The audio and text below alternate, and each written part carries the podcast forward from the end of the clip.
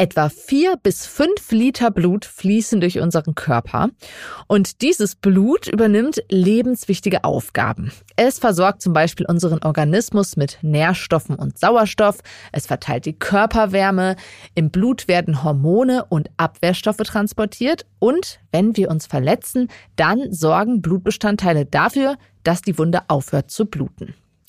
Falls wir tatsächlich einmal zu viel Blut verlieren, dann kann uns zum Glück mit Spenderblut geholfen werden.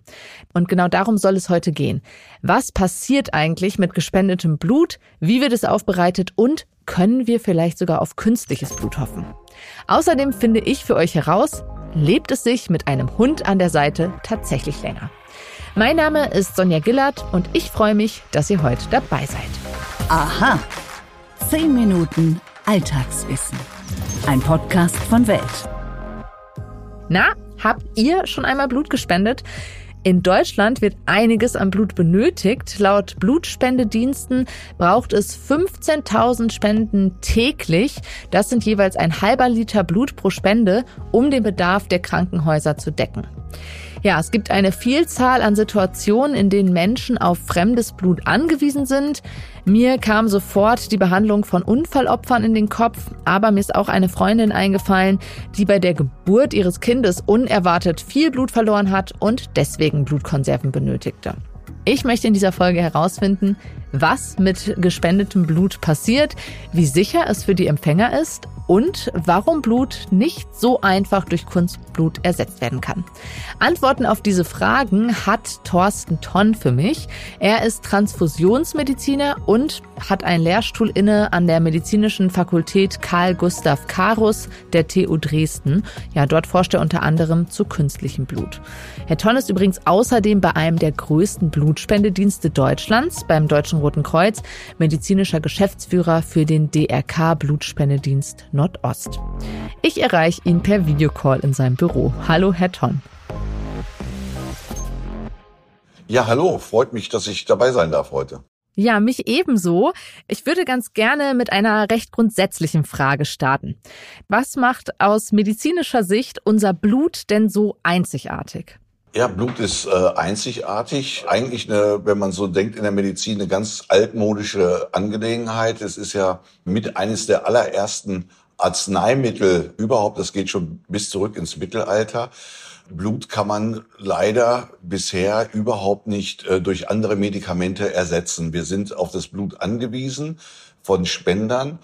Tatsächlich ist es so, dass wir die Hochleistungsmedizin, die wir heute durchführen, Krebsbehandlungen, Transplantation und auch andere Dinge gar nicht machen könnten, wenn Blut und Blutprodukte nicht als unterstützende äh, Therapie zur Verfügung stehen würden. Ja, schauen wir doch einmal kurz auf die einzelnen Bestandteile des Blutes. Was findet sich im Blut und welche Bestandteile werden in den Kliniken gebraucht?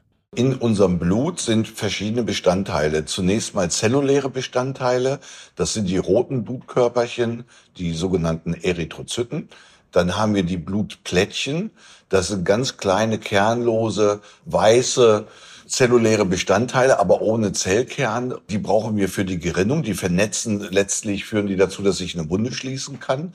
Und dann haben wir im Blut auch noch die Leukozyten. Das sind die Abwehrzellen, die weißen Zellen. Und die benötigen wir nicht. Die wollen wir gar nicht haben in der Regel. Und dann haben wir noch den flüssigen Bestandteil. Das ist das Plasma. In dem Plasma sind natürlich viele Eiweiße gelöst, auch Gerinnungsfaktoren, Albumin, alles äh, Faktoren, die in der Leber in der Regel gebildet werden. Und äh, die Flüssigkeit, die nimmt man durch Trinken auf sich. So komplex ist das Blut äh, zusammengestellt. Und der Bedarf in den Kliniken ist heute eigentlich so, entweder braucht er die roten Blutkörperchen, die Erythrozyten, oder jemand anders braucht die äh, Thrombozyten. Es kann auch sein, dass jemand beides braucht, aber es wird alles immer gesteuert als Einzelkomponenten letztlich den Kliniken übergeben äh, zur Behandlung der Patienten. Was passiert eigentlich nach der Entnahme des Blutes? Wie wird das Blut denn aufbereitet? Wir nehmen ja in Europa überall ist es so üblich, dass man 500 Milliliter Blut gewinnt, also ein halben Liter. Die Blutspende mit 500 Milliliter wird dann verbracht meistens über Nacht in eine zentrale Einrichtung, wo das Blut verarbeitet wird. Dort wird es dann zunächst zentrifugiert und bei der Zentrifugation setzt sich nach oben der flüssige Bestandteil das Plasma ab. In der Mitte hat man dann so einen weißen Saum, da sind die Leukozyten drin und auch die Thrombozyten. Und die roten Blutkörperchen, die sind nach der Zentrifugation alle unten. Und dann haben wir Gerätschaften, da wird das Blut dann durch Druck geteilt. Alles fließt, eine Hälfte fließt nach oben ab, dann hat man das reine Plasma. In der Mitte bleibt was über und nach unten fließt dann aber die roten Blutkörperchen ab. Und die roten Blutkörperchen werden dann aufgenommen in eine stabilisierende Lösung, in der sie sich sehr wohlfühlen. Man kann die dann bis zu 42 Tage halten, gekühlt. Und oben das Plasma, das ist sehr schön, das kann man einfrieren. Und in der Mitte bleibt sowas über, das nennen wir Buffy-Code.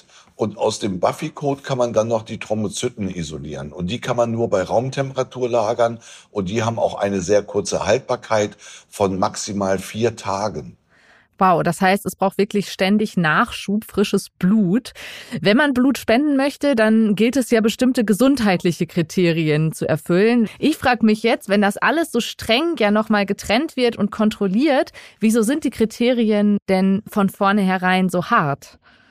Das Blut ist heute so sicher, wie es noch nie war. Die Wahrscheinlichkeit, dass man Viren wie zum Beispiel HIV, also humanes Immundefizienzvirus oder Hepatitis-Viren überträgt durch Blut, sind sehr, sehr gering. Das ist für den Empfänger ein Risiko, das ist ungefähr vergleichbar, wie dass man vom Blitz getroffen wird. Also so sicher ist das geworden.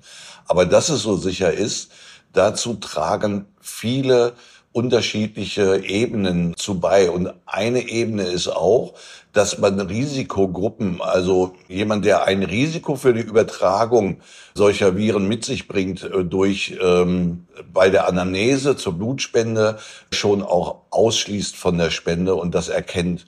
Wir haben ja auch äh, Erreger, für die nicht getestet werden kann. Ich sage jetzt mal als Beispiel Malaria. Wir wollen natürlich größtes Maß an Sicherheit haben für die Empfänger.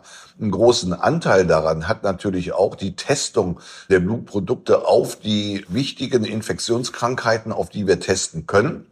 Wir haben aber ja alle gelernt, jetzt auch bei Corona, dass auch wenn man das Virus selbst testen kann über PCR-Verfahren, und das sind Verfahren, die wir da heute einsetzen, gibt es immer etwas, das nennen wir diagnostisches Fenster. Jemand ist gerade frisch infiziert, er könnte auch anstecken, aber er hat noch nicht genug ausreichend Viren im Blut, um damit diese Testverfahren anschlagen können. Und deswegen sind das auch alles Faktoren, die wir versuchen vorher zu erkennen und diese Spender dann von der Spende zeitweilig, wo dieses Risiko besteht, dann auszuschließen.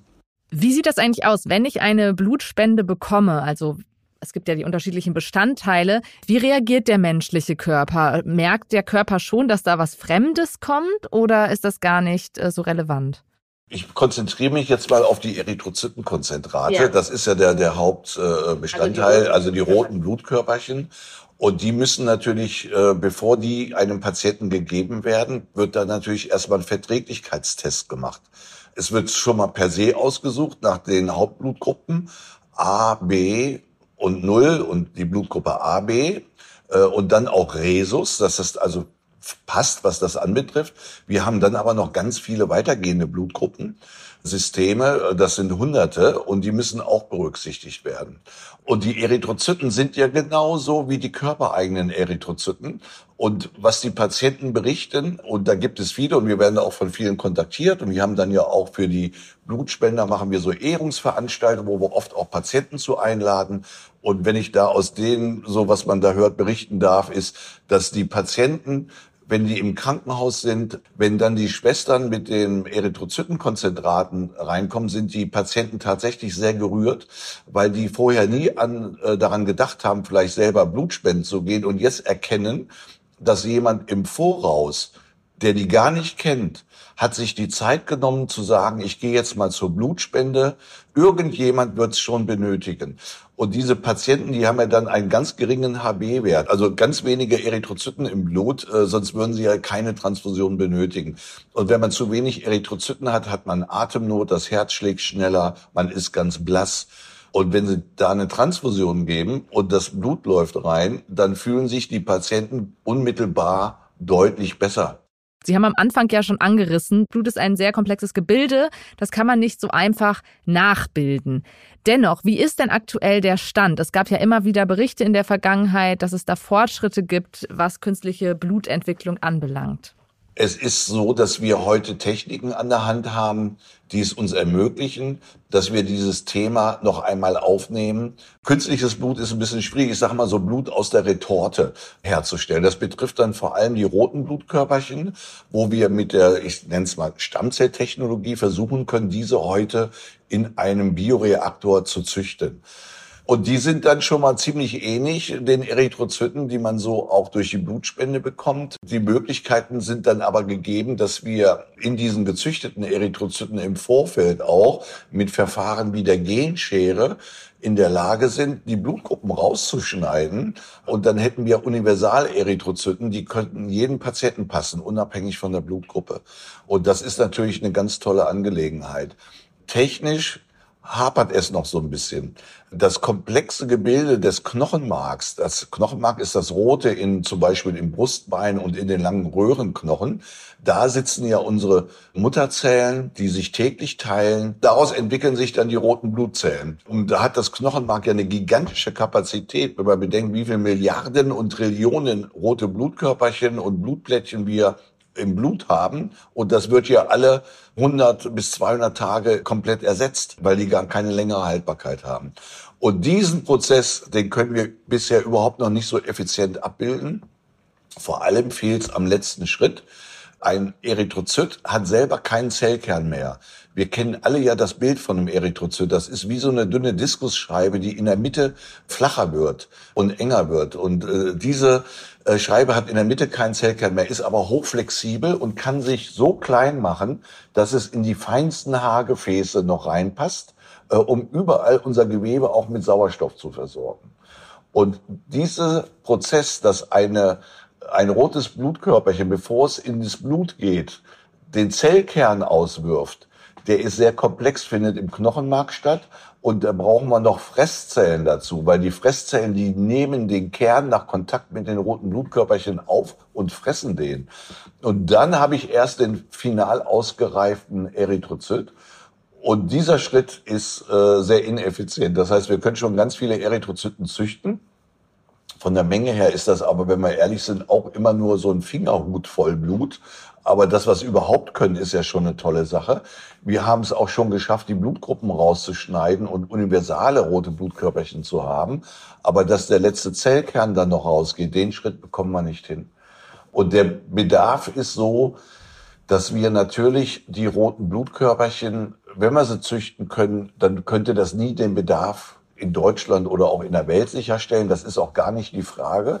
Das Interessante ist, dass wir tatsächlich einzelne Familien haben, auch heute in Deutschland, die mit keiner der drei Millionen Blutspenden versorgt werden könnte, weil in dieser Familie sich eine Blutgruppenkonstellation gegeben hat, dass bereits nach einer einmaligen Transfusion mit fremdem Blut so viel Antikörper gebildet werden, dass keine der drei Millionen Spenden mehr passen würde. Und für solche Fälle arbeiten wir derzeit daran, dass wir versuchen, diese mit Genschere als Universalblut hergestellten Erythrozytenkonzentrate herzustellen. Für die anderen braucht es weiter Blutspenden. Das kann man nochmal unterstreichen zum Abschluss. Ich bedanke mich sehr für die Einordnung und den Blick quasi hinter die Kulissen dessen, was nach der Spende passiert. Danke, Herr Ton. Ganz herzlichen Dank. Falls ihr noch offene Fragen habt und mehr über Blutspenden erfahren möchtet, dann kann ich euch den Podcast 500 Milliliter Leben vom Deutschen Roten Kreuz empfehlen. Dort hört ihr auch Herr Ton wieder zum Thema künstliches Blut. Den Link findet ihr wie immer in den Show Notes. Stimmt das wirklich? Mythos oder Wahrheit? In etwa der Hälfte aller deutschen Haushalte lebt ein Haustier. Besonders beliebt sind hierzulande Katzen. Dabei sagt man doch, dass Hunde das Leben verlängern. Ich finde, das klingt verlockend. Als Laie kann ich mir tatsächlich gut vorstellen, dass da etwas dran ist. Immerhin muss ein Hund regelmäßig das Haus verlassen und damit auch Herrchen und Frauchen einen Spaziergang machen. Und das egal, ob die Sonne scheint, ob es regnet oder schneit. Und mit einem Haustier ist man nicht allein und muss sich kümmern. Das tut der Gesundheitsstudien zufolge auch gut. Aber schauen wir uns mal den Fall Hunde und verlängertes Leben an. Zum Zusammenleben von Mensch und Hund haben Forschende an der schwedischen Universität Uppsala 2017 nämlich eine Studie durchgeführt und die belegt einen positiven Effekt auch mit Zahlen. Dazu wurden die Gesundheitsdaten von mehr als drei Millionen Schweden im Alter zwischen 40 und 80 Jahren ausgewertet und mit der Hundebesitzerdatenbank zusammengebracht. In Schweden müssen Hunde seit 2001 nämlich registriert werden. Daher gibt es da sehr viele Daten. An all diesen Daten konnte man erkennen, dass Hunde tatsächlich einen positiven Einfluss auf die Gesundheit ihrer menschlichen Mitbewohner hatten und das Risiko an einer Herz-Kreislauf-Erkrankung zu leiden geringer war.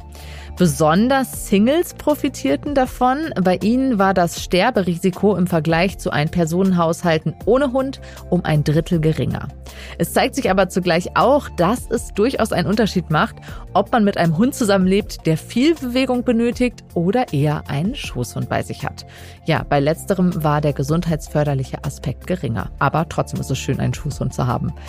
In einer weiteren Studie aus dem Jahr 2019 zeigte sich, dass Menschen, die einen Herzinfarkt oder Schlaganfall erlitten hatten und einen Hund besitzen, in der Folge eine höhere Überlebenschance hatten. Ihre Hunde haben sie quasi bei der Rehabilitation unterstützt. Falls ihr mehr über das besondere Verhältnis zwischen Hund und Mensch erfahren möchtet, dann habe ich noch einen Podcast-Tipp für euch. In unserem Podcast Aha History geht mein Kollege Wim Ort in einer Folge der Frage nach, wie der Hund überhaupt zum besten Freund des Menschen wurde. Den Link findet ihr in den Show Notes. Wenn euch diese Folge gefallen hat, dann könnt ihr Antonia, Wiebke, Elisabeth und mir und natürlich auch unseren Producern eine große Freude machen, indem ihr uns in den Podcast-Apps eine positive Bewertung schreibt oder einfach ein paar Sternchen, möglichst viele Sternchen dalasst. Und falls ihr Alltagsfragen habt, die dringend beantwortet werden müssen, dann schreibt uns eine E-Mail an wissen.welt.de. Mein Name ist Sonja Gillard. Ich freue mich schon aufs nächste Mal.